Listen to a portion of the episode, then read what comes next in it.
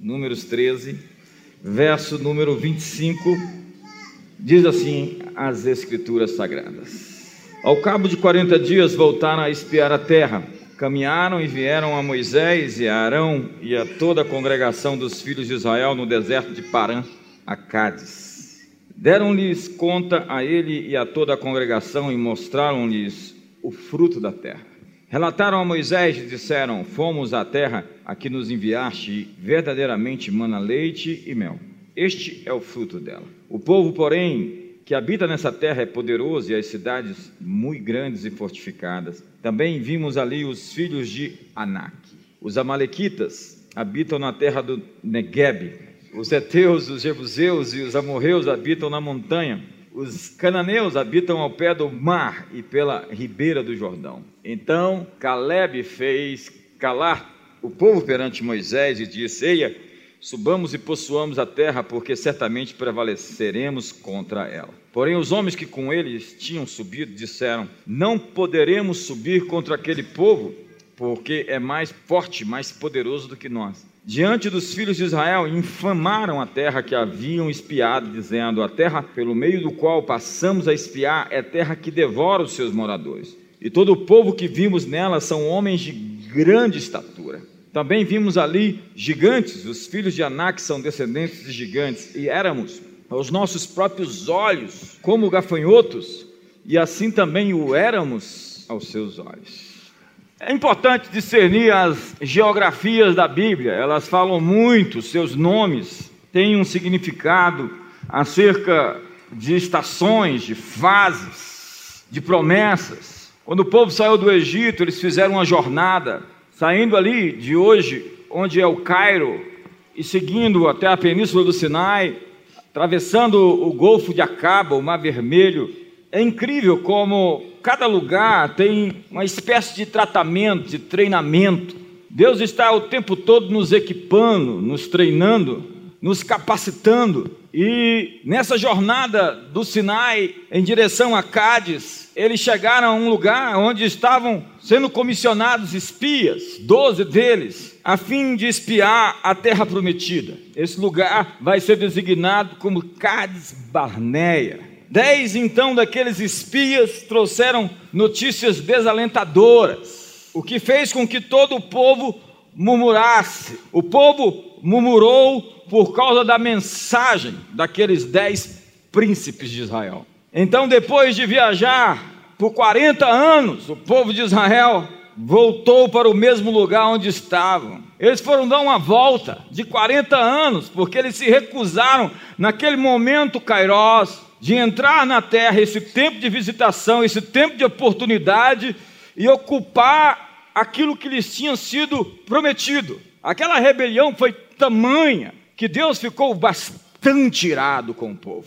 É como se tivesse preparado tudo para o casamento, o vestido, a festa, e no dia do casamento o povo tinha se recusado a entrar, a se casar. É como se, na verdade, eles tivessem esquecido todos os sinais que foram feitos anteriormente, quando Deus abriu o mar vermelho e os guiou uma coluna de fogo, uma nuvem, com sinais e prodígios, com maná, com maravilhas. E eles simplesmente abdicaram do seu direito. Eles prevaricaram e procrastinaram diante de Deus, dizendo que não eram capazes de ocupar aquilo que Deus tinha designado eles para ocupar. Foi uma grande rebelião, um grande tumulto. E eles, na verdade, começaram a passear no deserto. E o resultado disso foi uma sentença de que nenhum adulto daqueles ali, senão somente Caleb e Josué, entrariam na terra 40 anos depois. Porque eles se recusaram a entrar na terra. Nenhum adulto, somente as crianças entrariam. E eles estavam no mesmo lugar que antes, 40 anos depois. O povo viajou sem chegar a lugar nenhum, assumindo o infortúnio de andar em círculos. Saíram de Cádiz e voltaram para Cádiz. E em Cádiz, Miriam morreu. E Moisés feriu a rocha em Cádiz. E foi assim também impedido de entrar na terra da promessa, por conta, segundo a Bíblia, de que ele não santificou o nome do Senhor. A palavra Cádiz significa realmente santificar, consagrar. Da mesma forma, nos dias de hoje, Existem pessoas presas em fases da vida. E essa é uma mensagem muito trágica, muito dramática, porque há pessoas que não passam de fase, há pessoas que vivem as mesmas lutas, há pessoas que saem de Cádiz e voltam para Cádiz. Ano após ano eu as encontro e elas estão vivendo as mesmas batalhas, as mesmas lutas os mesmos problemas no casamento, os mesmos problemas emocionais, as mesmas lutas financeiras. Elas não conseguem sair do deserto de Cádiz. Passaram por Cádiz e estão voltando para Cádiz. Gente com luta que não termina, dificuldades que se repetem, lutas históricas ainda não vencidas, pessoas que andam em círculo, andam em círculo, andam em círculo e fazem o mesmo percurso, presos na mesma estação, num loop existencial, na mesma lição, na mesma fase. Hoje, como os hebreus, séculos, milênios atrás, você tem a chance de entrar na terra prometida ou dar mais uma volta. Esta é a sua hora de atravessar Cádiz, passar de fase em Cádiz, vencer esse momento Cádiz, essa hora Cádiz, de atravessar o Jordão da vida a fim de possuir sua terra prometida. A hora da sua consagração para enfrentar os seus gigantes. Cádiz é o lugar onde você se prepara para a conquista. Você tem a opção de olhar então para as dificuldades, a opção de olhar para o tamanho dos gigantes, ou então para o tamanho de si mesmo, olhar para dentro de si, se vê insuficiente, incapaz de suportar os grandes desafios à sua frente, ou você pode olhar para a promessa, você pode olhar para Deus, você pode olhar para aquele que diz que você pode fazer aquilo que você se acha incapaz de fazer. E dizer que apesar de você, você vai colocar o pé no rio e você vai entrar na terra prometida que Ele te deu. Essa é a sua hora de passar Cádiz. Haverá gigantes maiores do que nós, mas você foi feito para persegui-los. Essa é a tua tessitura, essa é a sua natureza. Você é um caçador, um matador de gigantes. Você se alimenta de gigantes, eles são a sua comida. Foi o que Josué e Caleb disseram: Ei, aí subamos. Foi-se deles a sua segurança, foi-se deles o seu amparo. Se Deus se agradar de nós, nós vamos comê-los como se come pão. Senhor, dá-nos o pão gigante nosso de cada dia. Era a oração de Caleb e Josué, enquanto os outros espias estavam tremendo. O importante não são os gigantes da terra, o importante é se nós vamos obedecer a Deus ou não. Você está na sua hora de passar Cádiz. Hoje eu quero desafiar você a passar para a próxima fase da sua vida. Então diga para o seu irmão: vamos passar de fase hoje. Cádiz significa consagração. Algo consagrado já não pertence a si mesmo. Eu tenho uma palavra profética nesses dias. Deus está separando homens consagrados de homens não consagrados. Essa é a grande diferenciação. Pessoas consagradas são pessoas dedicadas. Ei, moças, Sejam moças consagradas, porque Deus está fazendo separação entre moças consagradas a Ele, que se dedicam a Ele, que se consagram a Ele e que se não entregam a qualquer sujeito em qualquer lugar por aí, porque sua consagração é absoluta a Deus. E elas se valorizam. Homens consagrados, crentes consagrados e crentes não consagrados Entenda que haviam dez espias que eram líderes não consagrados, porque eles baseavam a sua conquista na sua força, na sua capacidade, na sua espada. Josué e Caleb não, eles acreditavam que a força de Deus era por eles, e isso era o bastante. Portanto, gigantes eram meros detalhes na equação da conquista. Eles estão lá para nos treinar, eles estão lá para não nos deixar folgados, preguiçosos, indolentes. Nós precisamos de exercícios então vamos fazer a prática de persegui-los, vamos conquistar as montanhas e os vales, vamos ocupar a terra prometida. Mas essa hora, Cádiz exige ação. É quando o que você sabe tem que sair da sua cabeça e chegar para os seus pés. Porque eu encontro tanta gente todo o tempo com tantas ideias, mas que não tem nenhum movimento rumo a essas ideias. Eu vejo gente com tantos sonhos e planejamentos, mas que só estão no âmbito da ideia, do, dos pensamentos, ele não consegue traduzir isso em realizações. Porque entre aquilo que você sabe, entre dizer o que você vai fazer há vários sapatos gastos, pares de sapatos que você vai ter que gastar. Portanto, comece a andar.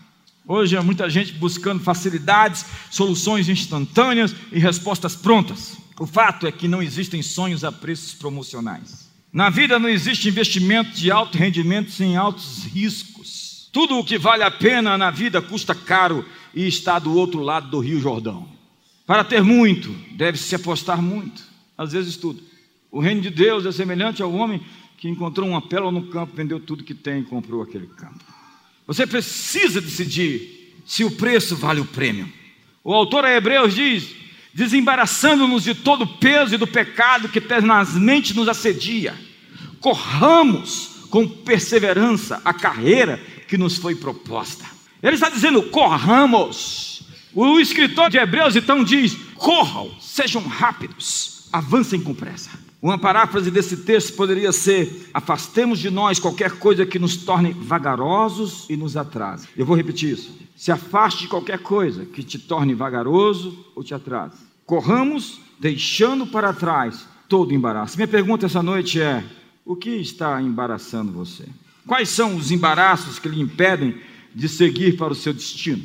Paulo disse: Esquecendo-me as coisas que ficaram para trás, avanço para as coisas que estão adiante de mim. Prossigo para o alvo, para o prêmio da soberana vocação de Deus em Cristo Jesus. Há pessoas lutando batalhas que já foram vencidas. Você está lutando batalhas do passado. Você está lutando contra inimigos vencidos. Você tem que deixar o seu passado para trás e esquecer as batalhas de outra estação, porque você está numa nova estação com novos inimigos. Portanto, esqueça as velhas histórias para escrever novas histórias. Então, você não tem que ficar esperando alguma coisa acontecer. Francis Bacon disse que o homem deve criar oportunidades, não apenas encontrá-las. Portanto, crie o seu impulso. Disse o Senhor a Moisés: Por que clamas a mim? Diz aos filhos de Israel que marchem. Tem gente fazendo culto de oração para decidir se vai fazer aquilo que já sabe que tem que fazer. Você não tem que orar por algumas coisas. Algumas coisas você não ora, você faz. Imagina, Moisés, vamos fazer um culto de oração aqui, de intercessão, para saber se a gente vai atravessar o mar vermelho ou não. Deus diz, marcha, porque o mar vai se abrir. Deus está dizendo hoje para você, marcha, porque o mar vai se abrir. Essa semana foi a semana, segunda-feira, o feriado de Martin Luther King nos Estados Unidos. Eu estava lá. E ele disse uma coisa poderosa: dê o primeiro passo com fé. Você não precisa ver toda a escada, apenas suba o primeiro degrau. Há muitas pessoas que dizem, eu estou esperando em Deus. Elas, no entanto, não fazem nada. O profeta Isaías diz: Os que esperam no Senhor renovarão as suas forças, subirão com asas como águia, correrão e não se cansarão, caminharão e não se afadigarão. A atitude de esperar significa se mover em harmonia, sincronia e simultaneidade com Deus. Atualmente as pessoas esperam por perfeição para se casar. Elas correm o risco de morrerem titios, titias. As pessoas esperam por inspiração, mas a lição de Eclesiastes é que você não pode ficar esperando o momento mais adequado para lançar a sua semente. As pessoas esperam por permissão, mas essa é uma desculpa para quem não tem iniciativa.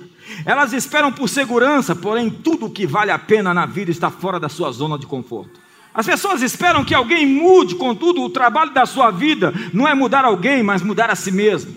Pessoas esperam a sorte bater na sua porta. Ei, se seu barco não vem a você, nade e vá até o seu encontro. As pessoas esperam a ausência de risco. De fato, tem gente com tanto medo de cometer erros que acaba não fazendo nada. As pessoas esperam que alguém as descubra. Eu não tive oportunidade. Entretanto, o rei Davi, quando ainda era um pastor de ovelhas, sem plateia, sem palco e sem público, apresentava seu espetáculo às estrelas. Até que alguém o notou e o levou ao palácio a fim de cantar para o rei. Muitos acham que é fácil obter resultados porque não contabilizam sacrifícios. E você pode ver o resultado de alguém, mas não viu seus sacrifícios. Nós temos que aprender a lição da borboleta. É preciso ter uma vontade tão grande de voar para desistir de ser lagarta.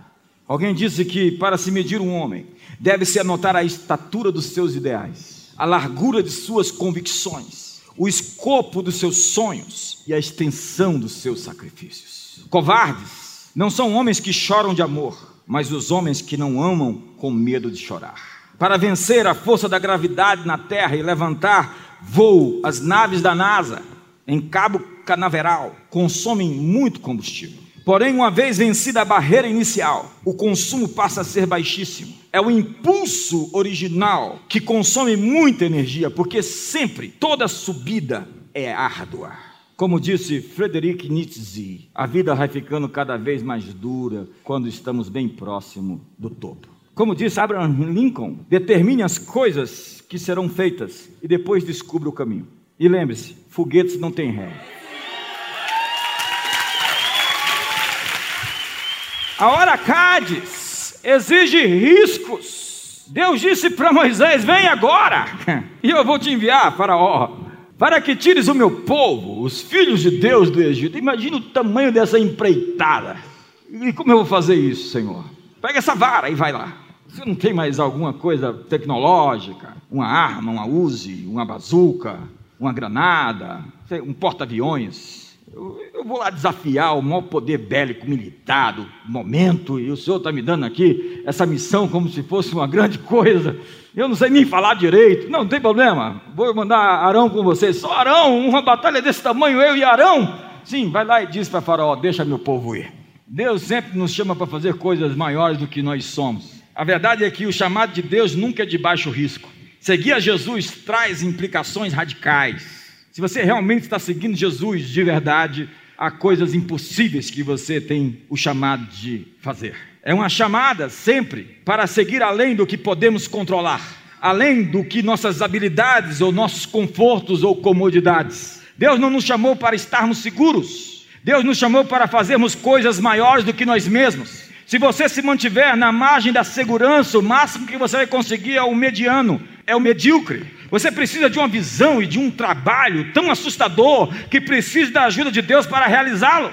Isso é Cádiz, é consagração. Você conhece um homem consagrado porque ele já não pertence a si mesmo. A vara de Moisés era a vara de Moisés até que ele a jogou no chão, até que ela se tornou a vara de Deus. Porque aquilo que você põe na mão de Deus já não é mais algo simplesmente natural, mas sobrenatural. Tudo que foi entregue na mão de Deus, consagrado na mão de Deus, se torna divino.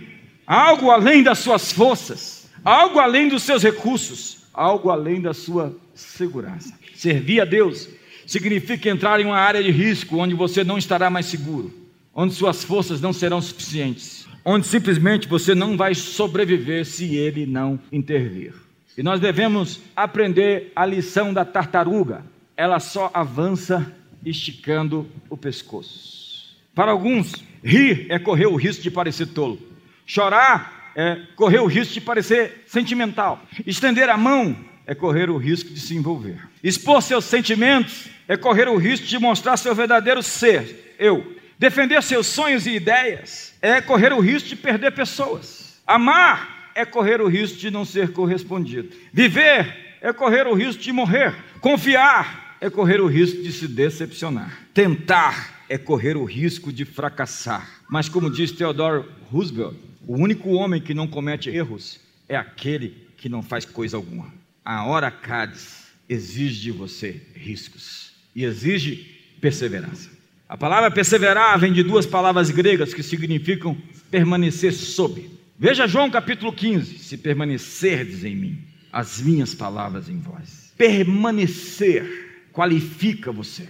Permanecer dá a você autoridade. Permanecer dá a você confiabilidade, legitimidade. Perseverar não é a qualidade passiva ou negativa. Não significa submissão às circunstâncias difíceis, significa como um soldado que fica na parte mais difícil da batalha, sob oposição terrível, pressionando para obter a vitória. Nas Olimpíadas de 1984, ninguém se lembra da americana Joan Benoit, que venceu a prova da maratona feminina. Ninguém sabe quem venceu a maratona de 1984, mas a imagem inesquecível é atribuída a Gabrielle Anderson Shays, que se arrastou pelos 400 metros finais da prova por quase sete minutos totalmente torta e cabalinhante. Ela foi aplaudida de pé e todas as emissoras do planeta mostraram sua obstinação, sua insistência, sua perseverança de chegar até o fim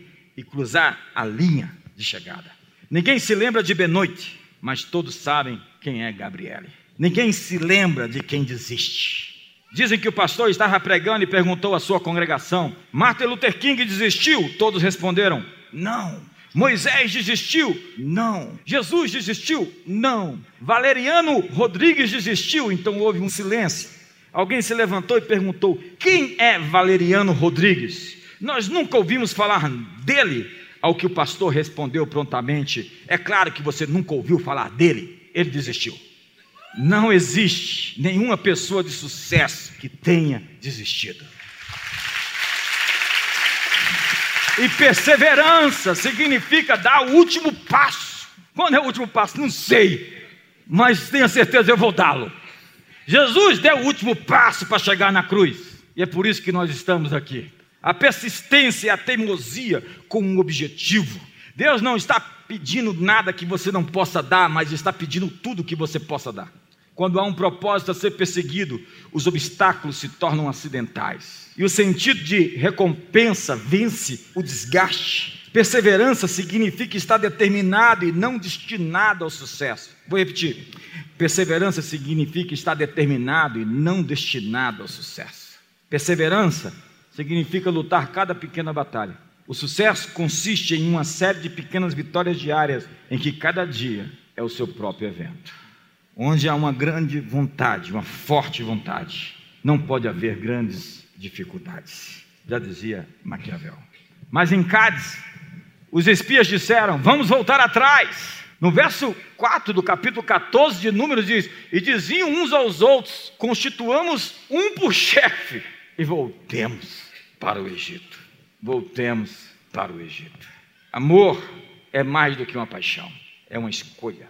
E eu não respeito homens controlados por paixões, mas controlados por suas escolhas. Hoje eu estou fazendo 24 anos de casado com a mesma mulher. E eu servi no Instagram e quero dizer publicamente: se hoje fosse o dia naquele altar, eu escolheria você outra vez.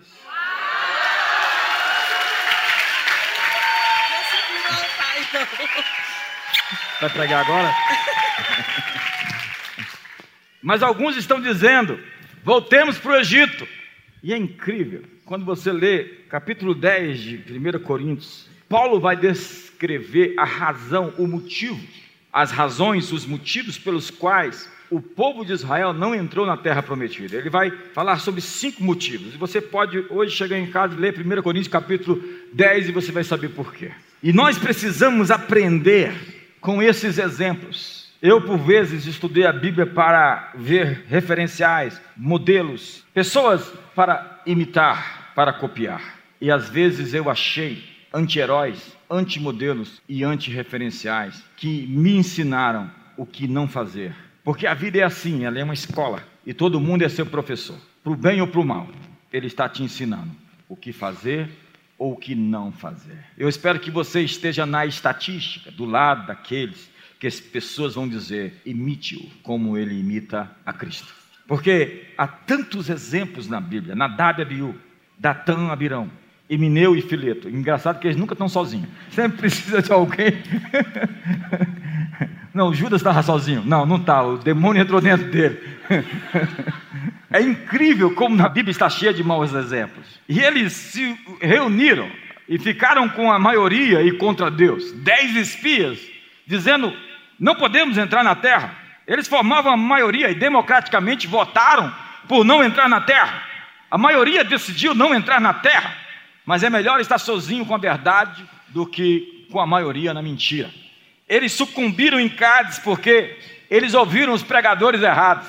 Há pessoas aqui ouvindo pregadores errados. Atualmente há muitas pessoas frustradas e feridas que contaminaram a mensagem com a amargura dos seus próprios corações. Há muitos pregadores especialistas em ver o lado escuro da realidade, eruditos do caos, doutores em catástrofes, peritos em anticristos e profetas da morte. Eles ouviram os pregadores errados e perderam o tempo de Deus, o tempo da oportunidade, o tempo kairos. Eles infamaram a terra, diz Números capítulo 13.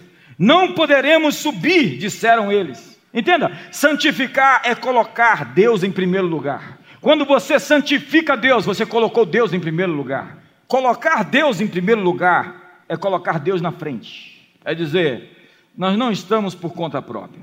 Põe a mão no ombro do seu irmão e diga: Você não está por conta própria. Diga qualquer desafio que você receba, dado por Deus, você terá a força de Deus para fazer o que você foi chamado. Você terá a força de Deus para permanecer casado a vida inteira com uma única mulher sendo fiel a ela. Você terá a força de Deus para ganhar o dinheiro, para cumprir a sua missão, o seu chamado, a sua vocação, o seu propósito. Nós teremos a força de Deus para ampliar a comunidade das nações para Ipca Hall e para todos os lugares que Deus nos chamou.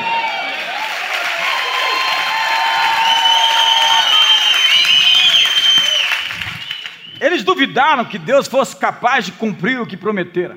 Todos os milagres anteriores foram ignorados, eles se apegaram ao medo e priorizaram seus sentimentos. Eles não eram líderes consagrados. Como? Eles eram príncipes. Eles, na verdade, eram pessoas escolhidas. Eles não eram quaisquer pessoas. Eles foram escolhidos para uma missão.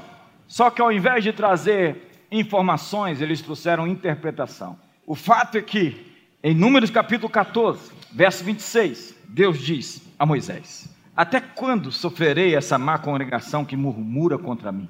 Tenho ouvido as murmurações do filho de Israel que eles fazem contra mim.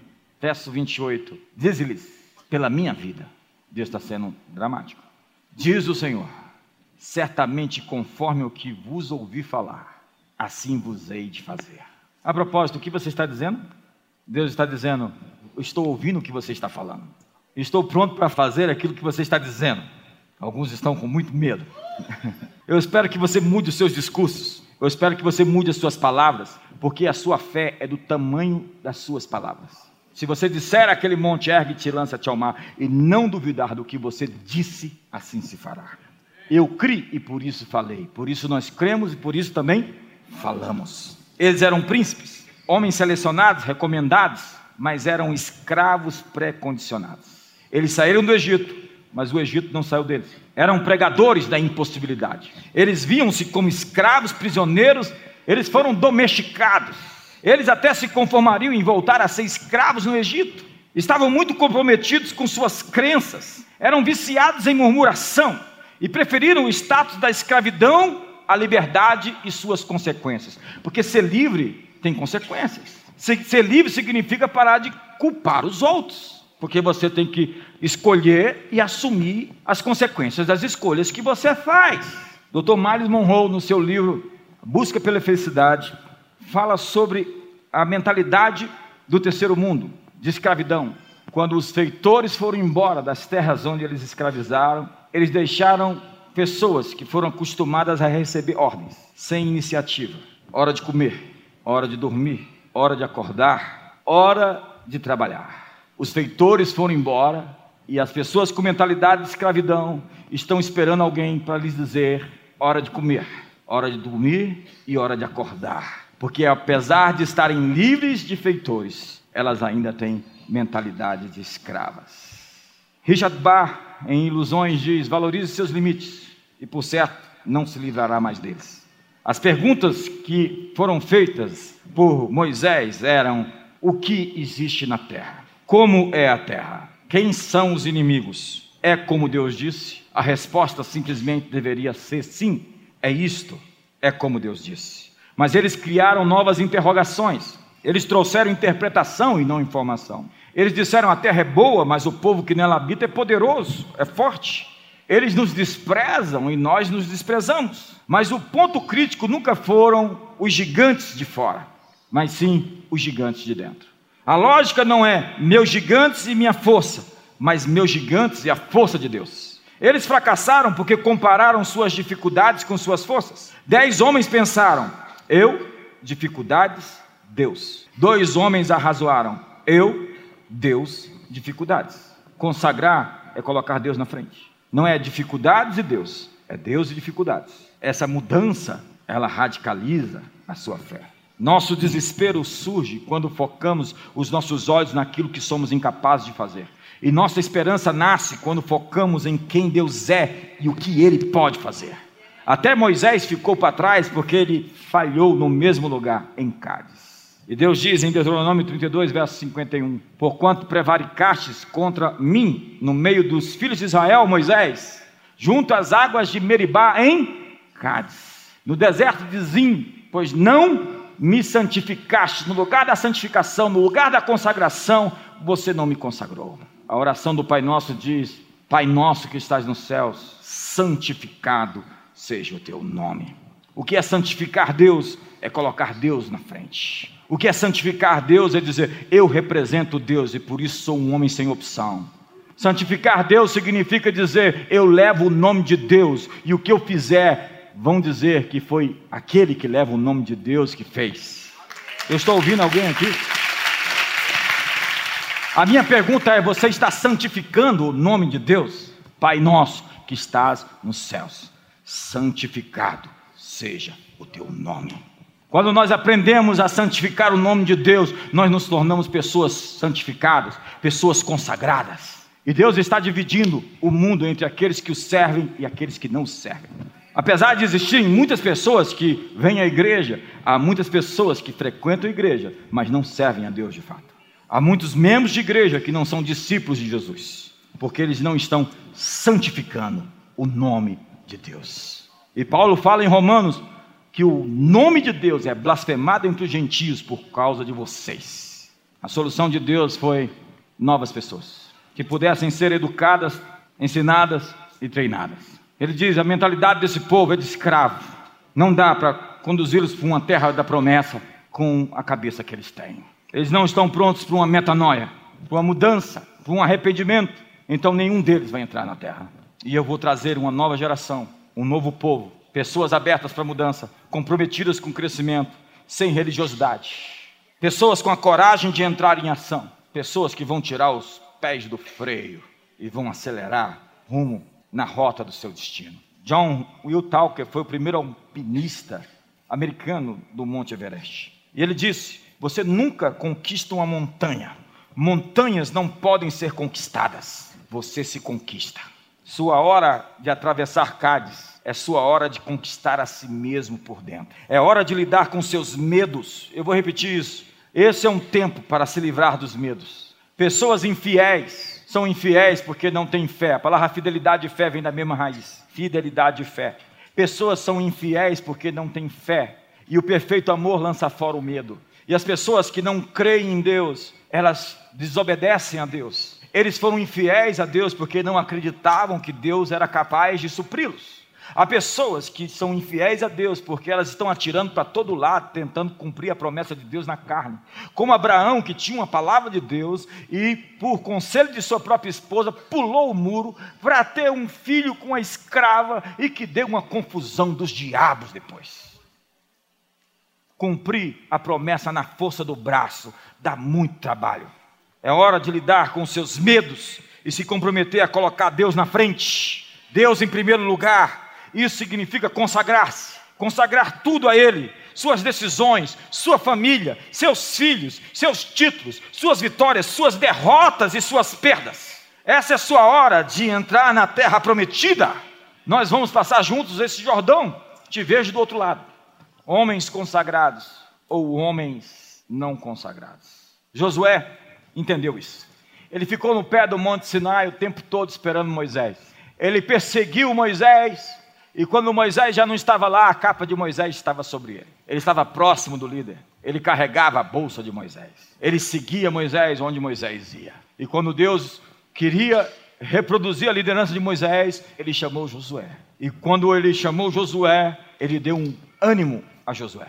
Agora era a hora real, depois de 40 anos, de entrar na terra. E ele diz a Josué: ser forte, corajoso. Três vezes: não te espantes, tenha bom ânimo, porque eu te chamei para introduzir esse povo na terra prometida. Tenha coragem, Josué. E no capítulo 3, no verso 5 de Josué, o livro de Josué, ele diz assim: consagrai-vos, santificai-vos, porque amanhã o Senhor fará maravilhas no meio de vocês. Senhoras e senhores, nós estamos começando uma nova década. E para conquistar essa terra prometida, nós precisamos nos consagrar primeiro. Porque gigante não é importante. Importante é nós obedecermos aquilo que Deus nos chamou para fazer. E essa noite, eu tenho uma palavra de comando para você. Eu estou lhe enviando para o seu destino.